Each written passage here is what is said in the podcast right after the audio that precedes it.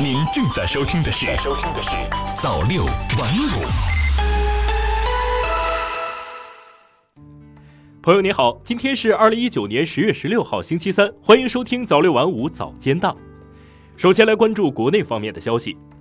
新华社上海十月十五号电，第二届中国国际进口博览会将于十一月五号至十号在上海举办。今年的国家综合展将在十一月十三号至二十号向社会观众免费开放。社会观众可以从十月十五号零点起，凭身份证或护照等有效证件进行网上实名预约登记参观。新华社北京十月十四号电。外交部发言人耿爽十四号就欧盟中国商会发布首份旗舰报告一事答问时说：“希望欧方能够认真倾听中国企业意见和诉求，继续保持投资市场开放，为包括中国企业在内的各国企业赴欧投资兴业创造公平、透明、稳定、可预期的营商环境。”人民网北京十月十五号电，据中央纪委国家监委网站消息，在日前召开的全国扫黑除恶专项斗争第二次推介会上，中央政法委有关负责人介绍，截至九月底，全国纪检监察机关立案查处涉黑涉恶腐败和保护伞案件，移送司法机关五千五百人。本次推介会提出，要把打击保护伞作为下一步工作的主攻方向，做到关系网一查到底，绝不姑息。北京青年报十月十五号讯，教育部等五部门十四号印发关于加强新时代中小学思想政治理论课教师队伍建设的意见，对加强中小学思政课教师队伍建设提出三项新举措。其中，意见提到，中小学思政课教师要建立退出制度，对思政课骨干教师可定期组织出国研修；小学党组织书记、校长等领导管理人员应兼任小学思政课教师。中新网十月十五号电，据国家卫健委网站消息，国家卫健委近日印发《托育机构设置标准试行》和《托育机构管理规范试行》。文件明确，托育机构工作人员应当具有完全民事行为能力和良好的职业道德，热爱婴幼儿身心健康，无虐待儿童记录，无犯罪记录，并符合国家和地方相关规定要求的资格条件。国家规定，托育机构发现婴幼儿遭受或疑似遭受家庭暴力的，应当依法及时向公安机关报案。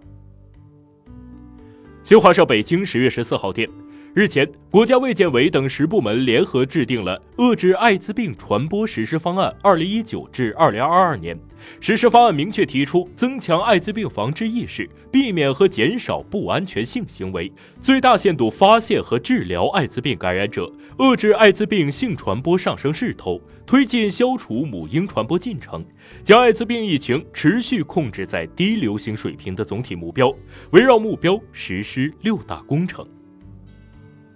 北京青年报十月十五号讯，按照工信部部署，今年十一月三十号前，中国移动、中国电信、中国联通三大运营商将在全国推行携号转网服务。目前，该项业务正在天津、海南、云南、江西、湖北五省市试运行。记者十四号了解到，中国联通手机营业厅已于上月开通携号入网通道，转网可选套餐从两个增加到四个。中国移动和中国电信手机营业厅尽管尚未开通携号入网通道，但是客服顾问可以详细解答用户关于携号入网的业务问题。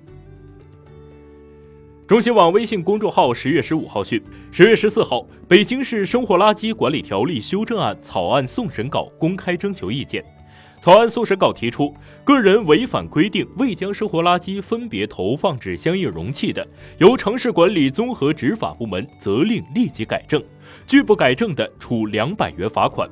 餐饮经营单位和餐饮配送服务提供者不得主动向消费者提供一次性餐具；旅馆经营单位不得主动向消费者提供客房一次性日用品，否则二者将会面临最高五千元的罚款。此外，单位、小区、公共场所要设置分类垃圾桶。法制日报十月十五号讯，近日通过的河北省学校安全条例将于十二月一号起施行。据悉，这是河北省专门规范学校安全的首部地方性法规。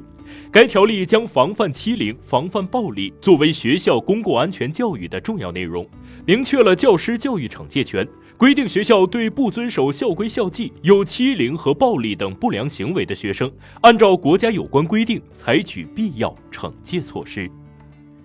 再来关注国际方面的消息。新华社日内瓦十月十四号电，世界贸易组织争端解决机构十四号在此间召开会议，同意正式授权美国根据世贸组织对空客补贴案的最新裁决，对欧盟采取贸易报复措施。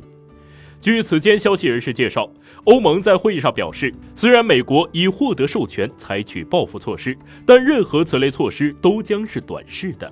欧盟代表指出，世贸组织已裁决美国仍存在对波音公司的违规补贴行为，欧盟也将在不久后获权对美国采取报复措施。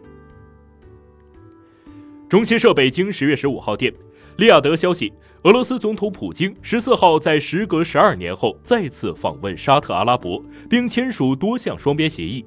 普京在与沙特阿拉伯国王萨勒曼会谈时表示，俄沙两国加强协调，对确保中东地区安全与稳定至关重要。感谢您收听早六晚五早间档，我是瑞东，我们晚间再见。